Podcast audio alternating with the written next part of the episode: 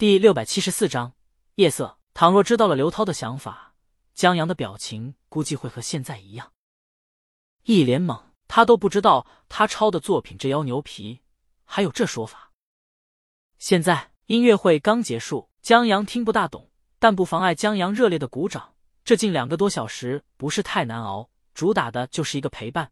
而且音乐会现场听起来确实比电视、网络上给人的听觉冲击更大，不知不觉就听进去了。鼓掌之后，大家慢慢散场。江阳刚站起来，他的手机响了，拿出来一看，是周浩发来的消息，他要借江阳打枪游戏的账号用一用上面枪的皮肤。刚才打游戏碰到一副哥，枪法烂的一匹，坑了不少局。结果这兄弟从裤裆里掏出一把普通龙驹加贴纸，冒充纪念龙驹。然后所有队友再不说他菜了，甚至全盼着他死，好捡车。真正的一车传三代，人走车还在。周浩属于人菜瘾还大，他挺喜欢玩这款打枪游戏的，但只擅长打手枪，打别的枪不太行，经常被队友嫌弃。现在他一看这景儿，心想这办法好啊，只要用了皮肤，队友都盼你死，打得烂还不怕队友嘴，所以就来找江阳借账号了。大魔王是真的宠江阳。账号上什么枪都有，有真正的崭新纪念龙驹，这可比假冒的厉害多了。江阳想不到枪的皮肤还有这妙用，其实他也喜欢这打枪游戏，但玩的太烂了。有时候打敌人一狙不行，敲队友脑袋贼准；亦或者经常当描边大师，一梭子子弹出去了，队友没死，自己倒在了对面爆头下，太丢人了。所以江阳只跟周浩一起玩，人多壮胆嘛。现在一听这办法，忙把账号给了周浩，让他去探探路。要真行的话，江阳也去这么做。走了，李青宁见江阳放下了手机，拉着他手往外走。这会儿人已经不多了，不过在走出音乐厅以后，江阳发现有不少观众在大厅里等候，想要李鱼的签名。李青宁停下来一一签名。江阳拿着李青宁的坤包站在旁边，一面护着李青宁，一面百无聊赖。顺手就从李青宁的包里拿出一根棒棒糖，解开糖纸放到了嘴里。这一幕正好让路过的原生看到。原生是陪着女神来看音乐会的，为了这两张票，他是通宵达旦才抢到的。还好在音乐会上听着音乐，闻着女神身上的香水味儿，原生觉得一切都值了。可当他挺起胸膛，恨不得让所有人都觉得这是他女朋友，觉得有女朋友的滋味真好，心里美滋滋的时候。他看到了这一幕，这一幕没什么，就很生活化的一个小场景。但本来在为别人吃狗粮的原身，心里酸溜溜的，有种狗粮吃撑了的感觉。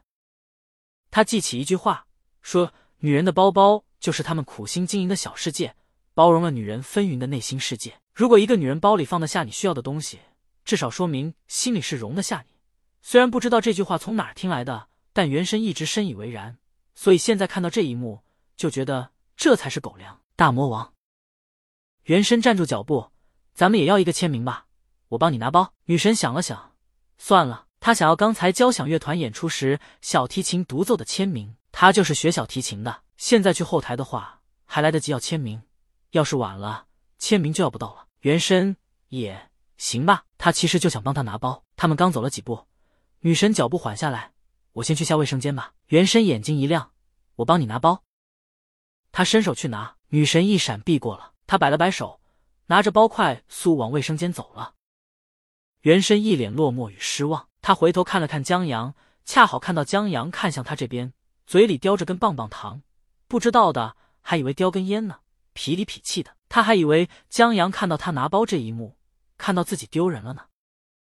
不过原身看到江阳的脸色正常，没有嘲弄他。心里舒坦很多。有女粉想同李青宁合照，江阳就手拿棒棒糖靠过去，大有想拍照就必须把自己一起拍的意思。李青宁笑着推了推他，同粉丝合照完成，感谢粉丝支持以后，又轻拍了一下他肩膀。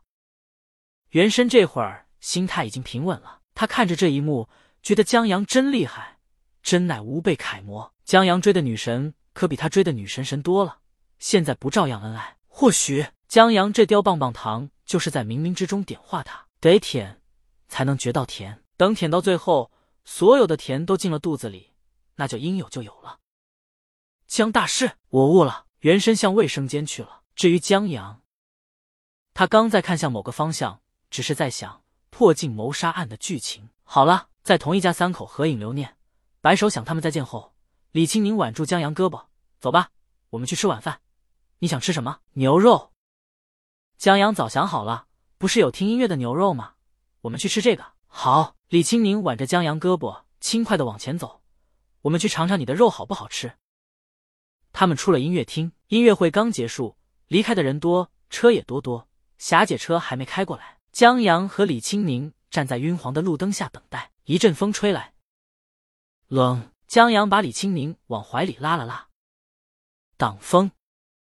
李青宁帮他把围巾围好了，顺手把江阳叼在嘴里的棒棒糖拿下来，放在自己嘴里，还挺飒。他亲吻下他额头，抬头望了望冬天京都的夜色。刚来京都时。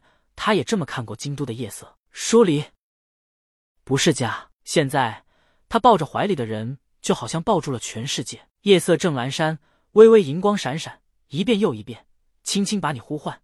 阵阵风声好像对我在叮咛，真情怎能忘记？你可记得对你许下的诺言？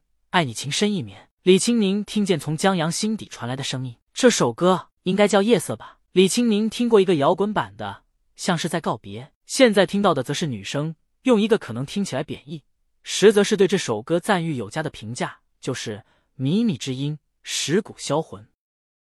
车到了，只是因为车拥堵的关系，靠不过来，得穿过非机动车道。非机动车道上车也挺多的。江阳拉着李青宁的手，在路边踌躇几次，刚想抬脚，又停下来，因为他拿不准距离，或者说车祸的经历让他觉得，凡是有危险的。都停下来！李青宁在旁边，他慢点，不着急。原身同女神出来时，正好看到这一幕。他看到灯光洒满他们肩头，看到江阳三两次的试探，又收回脚步，看着大魔王叼着棒棒糖，看着江阳轻笑而不语。然后，他看到江阳牵着大魔王快步穿过非机动车道，看着大衣下摆和裙裾在风中飘荡，看着路灯把两人的身影从短渐渐拉长，在昏黄的路灯下。走过了地老天荒，成为不经意间闯入让原身心动的瞬间。